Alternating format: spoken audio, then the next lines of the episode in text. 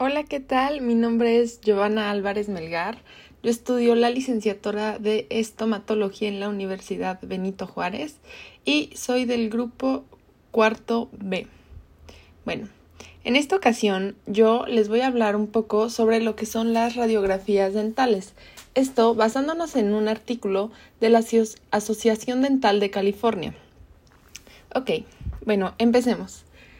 ¿Por qué son importantes las radiografías? Bueno, las radiografías, que también pues llegamos a conocer como rayos X más comúnmente, pues estas en nuestro gremio pues son una herramienta bastante importante para ayudarnos a diagnosticar de una manera adecuada pues cómo está la salud bucal de nuestros pacientes. Nos permiten ver un poco más allá de lo que solo vemos con los ojos en una exploración normal. Esto pues nos permite determinar si las caries son muy avanzadas, hasta qué estructura del diente han llegado, si tenemos enfermedades periodontales, eh, abscesos, tumores em, y muchas cosas más que quizá a simple vista nosotros no podríamos lograr ver. Una pregunta frecuente es que cada cuánto o con qué frecuencia se pueden tomar radiografías. Bueno, esto pues es recomendado dependiendo el dentista y el médico. Esto para lograr hacer un examen médico donde podamos detectar problemas que aún no son muy avanzados y así evitar el mayor daño a lo que son nuestras estructuras dentales. Esto también va a depender demasiado de cómo es la condición de la boca de cada paciente, ya que no todos tienen la misma salud bucal o los mismos problemas o las mismas enfermedades que después pueden causar otras en boca. Bueno, eh, normalmente es recomendable que al cambiar de dentista, pues tú como paciente le puedes solicitar a tu anterior odontólogo, a tu anterior doctor, tus radiografías para que no se tengan que sacar unas nuevas. Esto, claro, si las radiografías no son pues muy antiguas. Después, pues hay varios tipos de rayos X o de radiografías que nosotros podemos mandar o podemos tomar, dependiendo si tenemos los aparatos necesarios. Y pues las primeras podríamos decir que son las interproximales o las de mordida. Estos pues son quizá los más comunes y podemos ver cómo los dientes están por encima de las encías y también a la altura del hueso. Estos más que nada nos van a ayudar para ver las caries de los dientes, también qué tal está la mordida, si hay mucho desgaste a ocasión de la oclusión. Y esto se hace o se toma pues mordiendo un pequeño cartón entre los dientes y debe de estar a la altura de la lengua. Entonces, después de esto se toma y así es como sale. Mm, normalmente se pueden tomar cada seis meses. Esto en personas que tienen una mm, salud bucal no tan buena o cada dos o tres años con una higiene bucal buena y que no tenga caries. Después tenemos las full set o juego completo en español. Bueno, en estas se toman varias radiografías, podría decirse individuales, que van de 14 a 20. Y estas normalmente se recomiendan en las primeras visitas al dentista nuevo, para así poder ver cómo va a ser el tratamiento y cómo se va a planificar dependiendo pues la necesidad de cada paciente, obviamente. Aquí podemos ver si hay algún tipo de caries, igual quistes, abscesos, tumores o si hay enfermedades periodontales. Entonces, por eso se piden casi siempre al principio de lo que es un tratamiento con un nuevo dentista para que así él pueda observar qué es lo que necesita el paciente. Después tenemos las panorámicas o panorex. Estas, pues, mm, son la boca completa.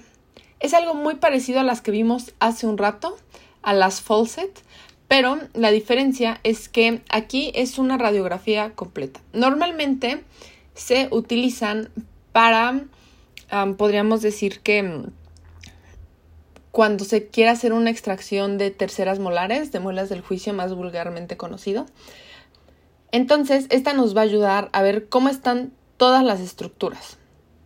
Es mucho más completa y no son películas individuales como podría decirse en el full set o en una periapical.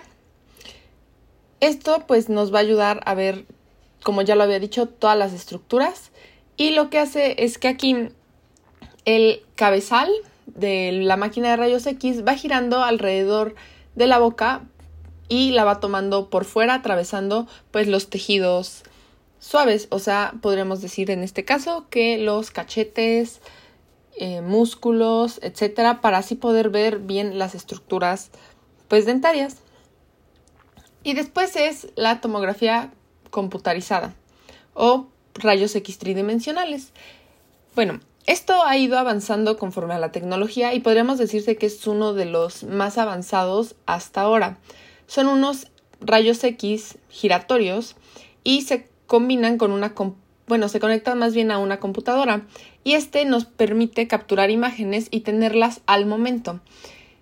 Estas, pues, igual son para un diagnóstico eh, adecuado y también tener un buen tratamiento. Em, se pueden ver muchas más estructuras y más claras como lo son huesos, músculos, vasos sanguíneos, etc. Y por último, tenemos que entender bien pues cuál es la mm, cantidad o hay algunas dudas acerca de esto de cuánto nos irradia la radiación.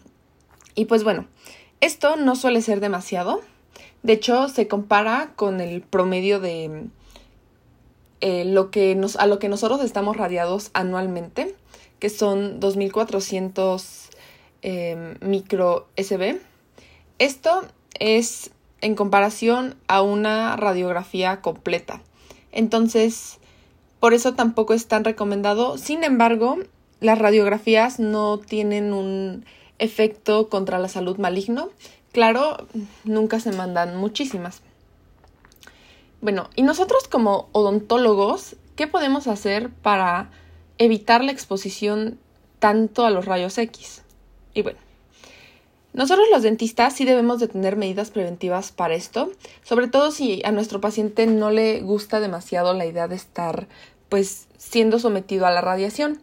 Una de estas sería colocar un mandil o un escudo de plomo sobre el cuerpo de nuestro paciente y también un collar tiroideo para que así pueda proteger la glándula tiroides de lo que es la radiación, ya que existe, mm, no es una creencia, pero cuando la tiroides se somete a la radiación, a veces puede tener pues, ciertas complicaciones o daños.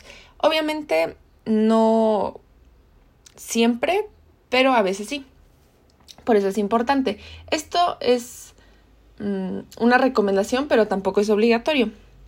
Bueno, también se mm, recomienda utilizar el uso de colimadores, que son tubos largos que se pueden extender desde la máquina de rayos X y así se limita el tamaño y la forma de los rayos X hacia donde llega. Entonces, podría decirse que hay mucha menos exposición.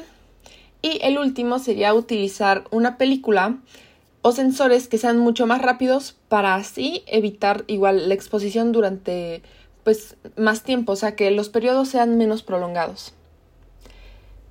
Bueno, y nosotros como dentistas debemos de conocer pues ciertos principios para no tener a nuestros pacientes en exposiciones a rayos X tan seguidas o continuas. Y esto es con el ALARA, que es un principio que podríamos decir que significa tan bajo como sea razonablemente posible. O sea, entre más podamos evitar nosotros la exposición de nuestros pacientes, mucho mejor.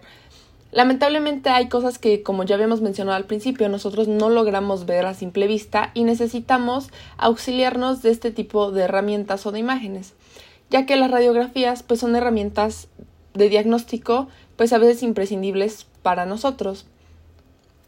Y bueno, Ahora ya he explicado esto, voy a dar una conclusión acerca de por qué es importante saber o conocer las traducciones de textos en pues otros idiomas. Normalmente nosotros estamos acostumbrados, o al menos aquí en México, a que todo es en español. Sin embargo, con la globalización, muchos textos ya vienen en diferentes idiomas y es importante que nosotros mínimo conozcamos nuestro idioma inglés, ya que se está volviendo un idioma fundamental. que todos entienden. Por lo tanto, es importante conocer mínimo los conocimientos básicos o las definiciones básicas de nuestras carreras o del área en el que nos queremos desenvolver, para que así, si en algún momento nosotros vemos en algún material, en alguna radiografía, en alguna receta, cierto concepto, sepamos qué es y no nos equivoquemos. Muchísimas gracias y que tengan un buen día, tarde o noche.